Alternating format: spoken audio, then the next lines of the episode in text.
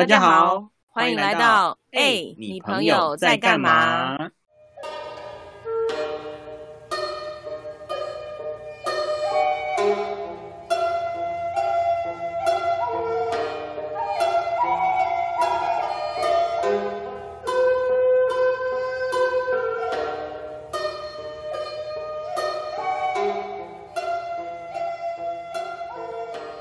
欢迎来到难搞的音乐 Radio。今天在空中跟大家分享的是传统音乐。又在胡说八道了，是不是？还在那边欢迎大家来到。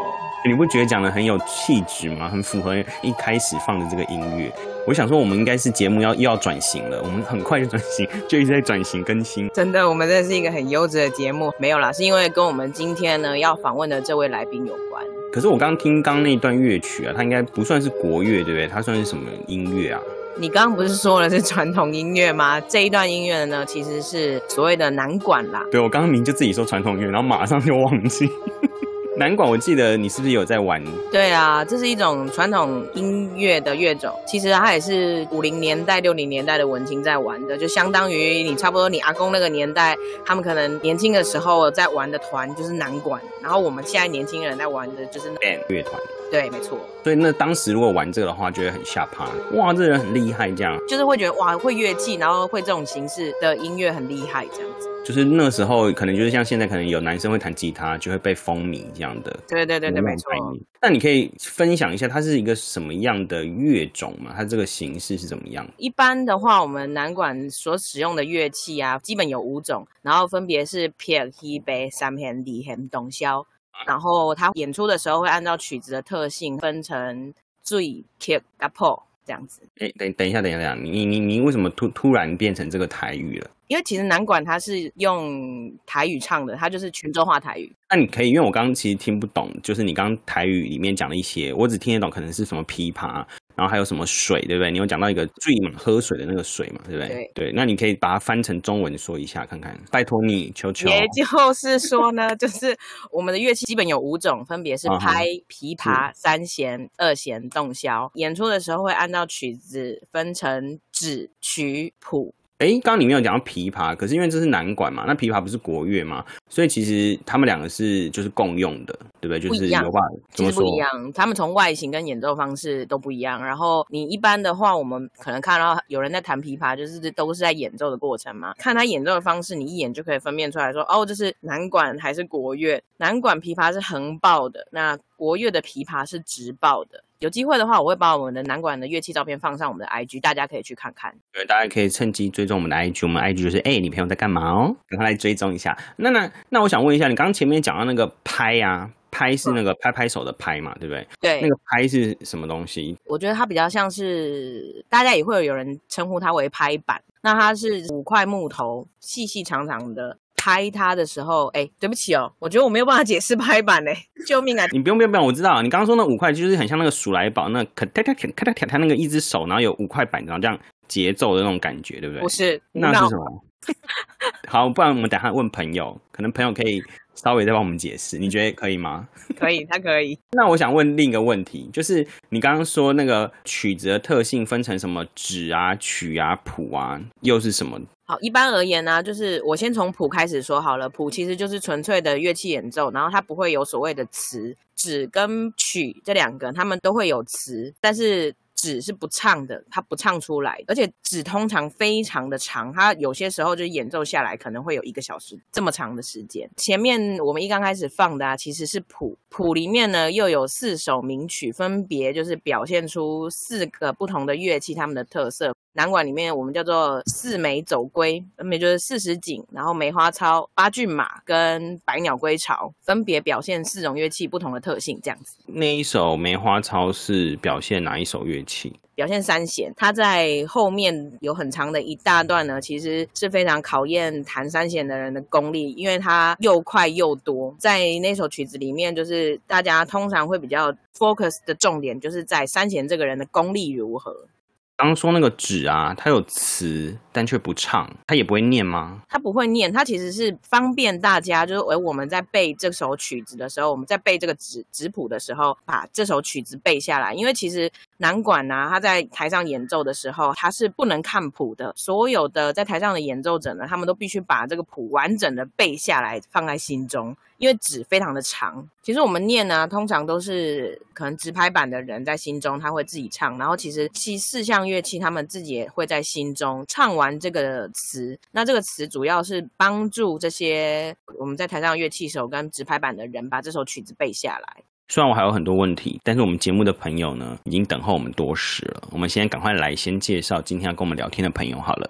没错，今天要介绍的朋友呢，是我在玩南管的时候认识的音乐小伙伴，拥有南管半灵魂的露露。欢迎露露，嗨，大家好，我是露露。嗨，露露，你好。哎，对，因为我认识鲁鲁的时候，鲁鲁已经是研究所了嘛。那想要在这边问一下，说鲁鲁，你是从小就念音乐班吗？对，我是从小学开始，所以你从小学一路上去，然后一直到大学，等于都是念跟音乐相关的。对，没错。那你大学的时候为什么会选择北医大传音系的南管组？你是本来就知道这个乐种吗？没有哎，我在上大学之前 完全没有听过南管音乐，然后也不知道这个是什么乐种。所以你本来学的是什么呀？我本来是主修柳琴。那那时候为什么会选择念北艺？是 其实是因为就是我同时考上了其他间学校，就是在做抉择的时候有请教了几个就是我原本认识的国乐老师这样子。当时几个老师给的建议都是说，就是国乐圈其实有一点发展饱和了，他们也蛮建议我就是可以多学学其他的东西。那那时候我听一些就是北艺毕业就是西乐主修的学姐们，然后他们都一直夸赞北艺的教学资源很多这样子，然后有很多可以出国交流的机会。那所以那时候就想说，哎，那要不然试试看，就是学学其他的乐种，那说不定以后会有不同的发展出路。所以你继续选择走音乐这个原因啊，是是什么？你没有想要就从中间就是想要放弃？因为可能我有些音乐班的朋友，他们可能念到可能大学甚至高中，他们就已经确定自己不会想要再走这一块。就像你刚刚说，他其实市场已经可能有到一个饱和的状态，他可能就已经觉得就是想要放弃，他们就开始去学别的。那是什么原因让你想要继续走下去？其实我从小到大没有想过要不要离开耶，因为可能就是在求学过程当中，就是没有意识到要培养其他的能力，或者说也没有意识到其他能力的重要性，所以一直没有想过要离开。那当然就是在求学的过程当中，呃，数科的表现也不是太差，就觉得说，哎，好像也许可以就继续这样子走下去。那我们刚刚有讲到说啊，就是你后来是念了北艺嘛，因为北艺我们知道。南管组他上四管都要学，就是我们刚刚一刚开始前面讲的那些乐那那四个乐器跟还有拍板，你比较专精的是哪一个？呃，我其实因为就是大学的时候都要，就是等于上四管都要学，所以其实，在大学的时候好像没有特别专精哪个部分。但是因为我大学以前是主修柳琴，算是弹拨乐器，所以在大学学习的过程当中，就是觉得跟琵琶。缘分好像比较亲近一点这样子，所以大学的时候觉得，哎，好像对于琵琶比较有兴趣。研究所之后，是因为我的主修老师他比较擅长唱曲这个部分，所以在研究所的时候跟着老师，主要是学唱曲这个部分这样子。那你柳琴后来就都完全没有碰了吗？应该说，就是差不多到呃研究所毕业之后，几乎就很少有机会可以碰到这个乐器。但是教学还是有在持续。那是一直到就是我后来到北医大兼课，那就是等于就是又搬回台北，因为我本身是台中人。那搬回台北之后，就是因为教学啊，或者是那时候开始呃会有一些同样是南管圈。的同辈的伙伴会一起练习，然后有参加演出，所以后来就慢慢开始流行的这个部分就比较少在接触这样。那像刚你说，在大学求学阶段呢，你就是会开始练习这上四管嘛？那在这个学习南管过程中，有没有让你觉得可能很难忘啊，或者觉得可能很有趣啊，或是印象深刻的演出，或是什么样的经验？我觉得应该是研究所。呃，我在我研究所的时候，因为我算是我们所上第一届研究生，那那时候全班就是只有我一个人是主修南管。那时候老师就是只要在所上看到我，就是说，哎，来上课这样。然后所以基本上我那时候一个礼拜会上到两到三天的主修课。那其实对于不管是西乐或国乐，或者是其他乐种的研究生来说，其实是那个分量其实是蛮多，就是等于是两到三倍的量这样。而且是每次只要进老师研究室，就是大概都是三小时才会出来。那老师等于是，就我以我以为你会有一种就是觉得天哪，我赚到了这个学分，我就是可以多学多小时。但是你当学生的时候不会这样想啊，就是当然就是毕业之后就其实是蛮感谢老师那时候就是花非常多时间在我的身上，但是当下会觉得就是压力很大，你是他全部的目光这样子。焦点在你身上，而且就是很像是你刚刚讲的，我就想要那种精神时光屋，有没有？一进去然后就被老师就是可能雕两三个小时，然后才会出来，再放你出来的。外面的天色就不一样了。对对，所以那时候我其实我每次要进去之前都觉得要深吸一口气，就觉得哦一进去然后就感觉好像中间不能上厕所的那种感觉，因为老师其实他也不会自己主动停下来说，哎你需要休息吗？不会，他就一直他就会叫你呃唱一遍，然后结束之后他就开始说哦就哪边需要修改，然后可能中间也许他会讲到别的事情，然后又继续这样。除非你自己举手说老师不行，我要去厕所，要不然基本上老师不会自己停下来。哎、那对不起，我想我想插问一个问题，就是因为刚刚我们已经前面都已经知道，南管其实基本上它就是要有，基本上就是五种乐器这种，包括那个嗯拍。那你你刚刚说南管就只有你一个人，那你你们就没办法有呈现喽，因为凑不到一个完整的乐队这样。所以那时候其实我呃一直到现在都蛮感谢老师，就是因为那时候只有我一个人，所以老师就是就是动用他的 人脉资源，然后帮我找到一些就是南管圈的前辈来帮忙这样子。那所以刚刚前面有讲到让你难忘的事嘛，在这样子就是经历被老师刁钻的过程当中，被老师也不是也不是刁钻啦，就是雕琢的过程当中爱，护啦对对对爱护、爱护、保护啦。对保护对老师雕琢过后，你觉得你到目前为止你自己最满意的演出是哪一场？最满意哦，我觉得好像没有最满意，但是有印象最深刻的就是研究所毕业的时候，老师就是他可能希望我可以更好，所以他那时候就说：“那你就唱一整场。”然后其实我觉得唱一整场的体力其实是那个消耗量其实很大，你要一直维持在你觉得好的音色上面，我觉得是蛮困难的。所以那一次，呃，我好像人生当中只有那一次是一整场都是唱，因为我后来自己有在开一次音乐会，那那次音乐会就还是有担任其他的乐器这样子。你毕业的时候你是唱了什么曲子啊？我想一想，想回忆，好久哎、这太久了吧？这样我把我年龄暴露出来。不会啊，我们都很年轻，哎、我真的想不起来、欸，怎么办？没关系。你你传讯给那个你们的指导教授，然后请指导教授在下面留言，就说教授记得帮我评分，告诉我是哪一首歌哦。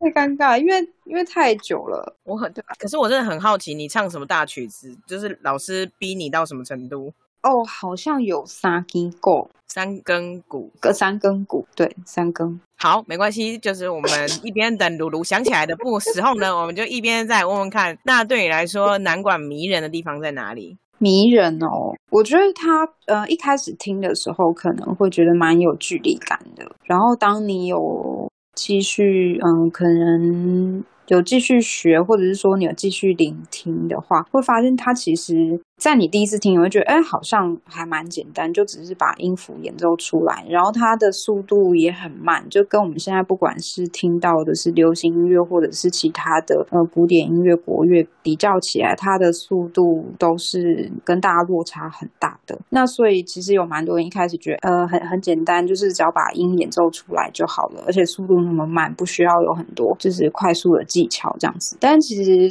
因为它是和乐的乐种。就是大部分我们演出的时候都是要至少五个人一起演奏这样子，所以其实，在就是乐器跟乐器之间的搭配，其实是很需要，呃，就是彼此平常的默契的培养。然后，所以其实他在比如说动效跟二弦的要怎么搭配，就是什么时候我加什么音，然后呃，你不要跟我一样，但是你跟我的音色听起来或者是音域听起来不要落差太大，是好听的。我觉得这件事情是其实蛮蛮复杂，然后它其实是需要就是很长时间的呃练习或者是磨合。其实它本身是一个就是所谓我们说传统音乐，所以其实它在很多时候其实它是有很保守的一面。但是我觉得在现在其实有很多人愿意就是尝试用不同的方式，然后让它可以展现不同的面貌。我觉得这个是它很特别的地方。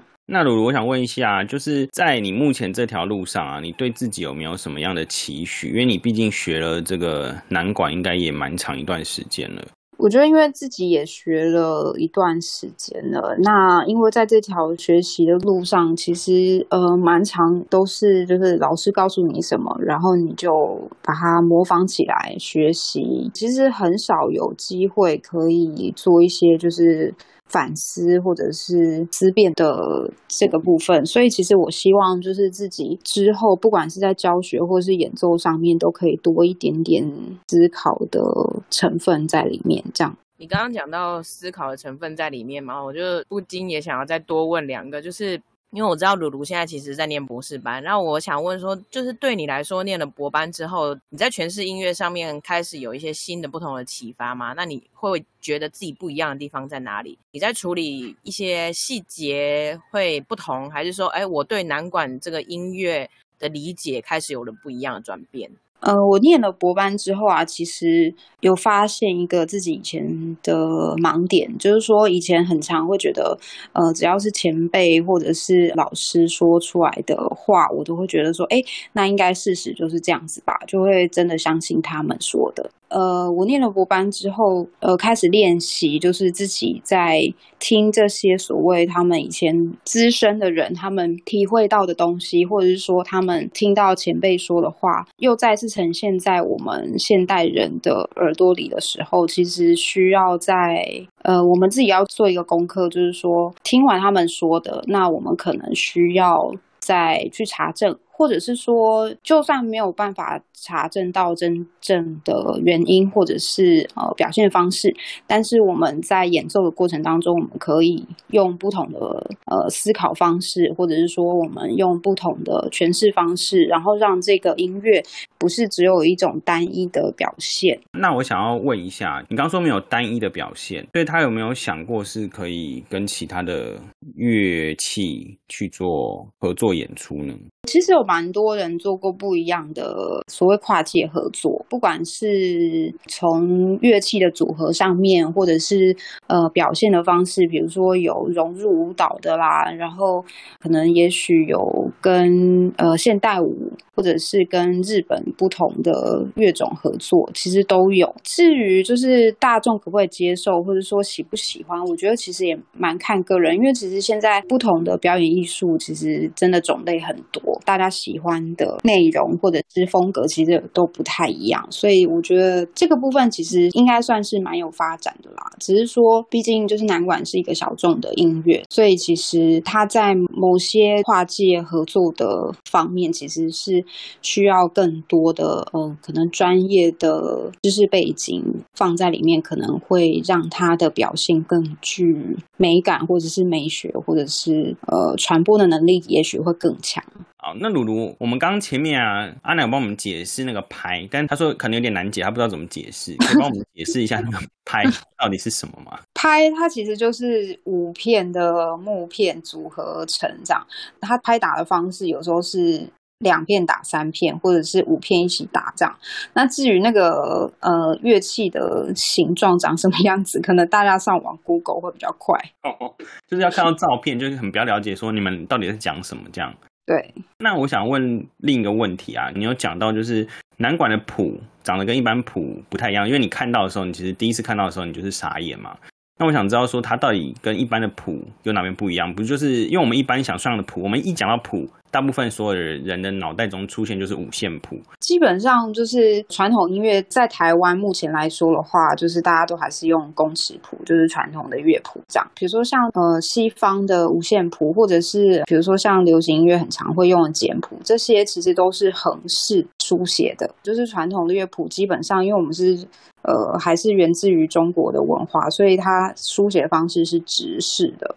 那公尺谱它上面除了一些符号之外，它最主要的特色就是它会出现所谓文字的这个部分，就是它有点像是专属于南管的一种谱式，它不像是大家可以像五线谱一样通用的，任何的乐器都可以使用这样。对，就是因为南管其实，呃，我们希望说它可以保有它原来的味道，所以在台湾其实还是用公尺谱比较多。中国他们现在开始会用一些五线谱或简谱，那在台湾的认知会觉得说，哎，那样子表现出来的南管的味道可能会不太一样。呃，也有人就是在推广说，哎，其实也许。转换成看五线谱或者是简谱，会不会推广的那个速度啊，或者是范围会比较广？但是因为其实那个原本的文化背景跟它的生长的那个养分其实不太一样，所以在台湾目前还是常看的都是公尺谱。所以公尺谱上面会像一般五线谱，它会告诉你说可能渐大渐小啊，或是这边要怎么诠释这样吗？公尺谱的话，基本上它记录的都还是，比如说我们想象就是一棵树，那它会有树干跟树叶嘛。那公尺谱上面记载的就是所谓枝干的部分，那树叶的那个部分就是演奏者，他可以在一定的范围或规则里面。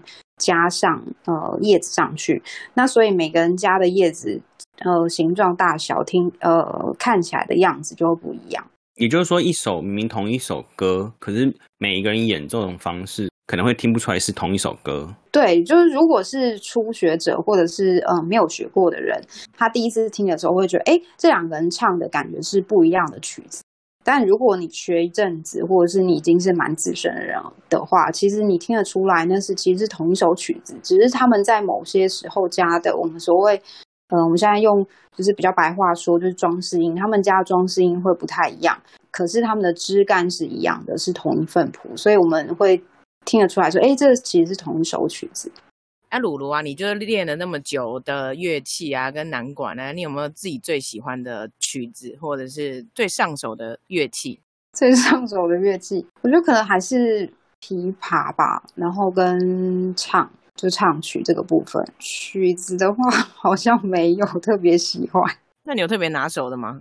拿手，我自己不会觉得哪一首特别拿手诶。为什么没有觉得特别拿手的？可能因为就是对我来说，呃，虽然南管有很多细微的地方是。呃，我们学的时间比较久了之后会注意到的。但是我每次在重新唱一首曲子的时候，我还是会等于说就是不同的时间演唱。那其实，在演唱的过程当中，还是会出现我自己觉得当下必须解决的问题。只要出现一点问题，我自己就不会觉得那个是我拿手的。就是因为我在每次的演奏或者是演出的过程当中，其实都会觉得，哎，好像又新学了一个东西。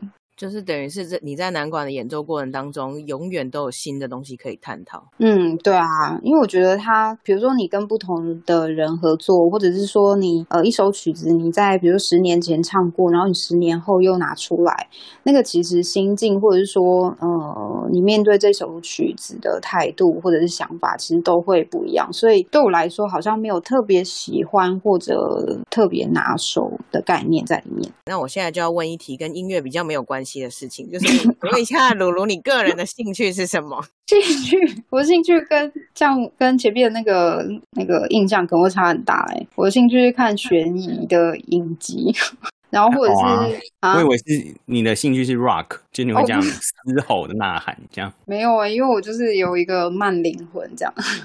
然后呃，除了看悬疑影集之外，就是我还蛮喜欢逛一些就是文创的市集，或者是像我很喜欢去旅游，比如像京都啊，有一些嗯，就是比较让你会觉得很像走进一个时光隧道的一些建筑啊，就我蛮喜欢看那样子的嗯都市面貌。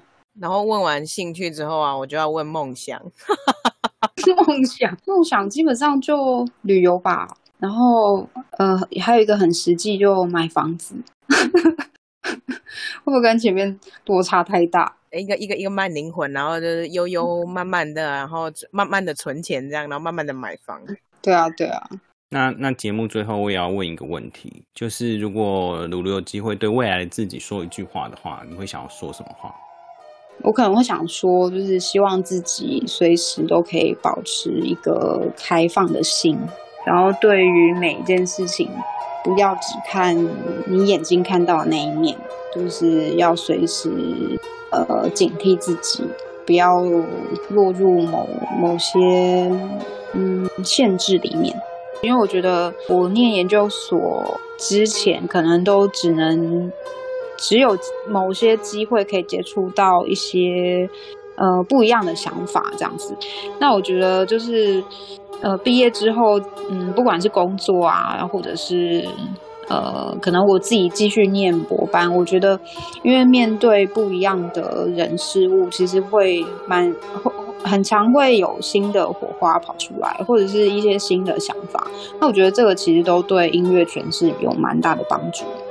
你刚刚讲这段的时候，我就在想说，是不是跟就是诠释音乐有关系？就是因为你刚前面也有讲到说，十年前唱的曲子跟十年后再重唱的时候，你也许因为心境的不同，或者是当下体会的不同，你会有不一样的感受。就像他刚刚对于南管这个概念，因为他说南管的迷人之处就是看起来很简单，可是其实内容很复杂。就是他对他的人生观的一个概念，就是不要只看这个表面，其实你要进去走一遭以后，你才可以去评断它的好或坏，或是你会更感受到更多不一样的。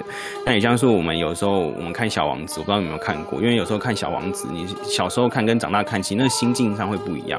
其实他就是跟我们人一样，就是当我们面对同一件事情，但是其实在你的年龄层不一样的时候，其实每一个人都会去。转变，哇天哪！没有想到，就是鲁鲁的这样子一番话，居然引起阿搞你这样子突然就是心灵对谈了起来，耶，还说了分享了这么多，有感而发，因为到了这个年纪了。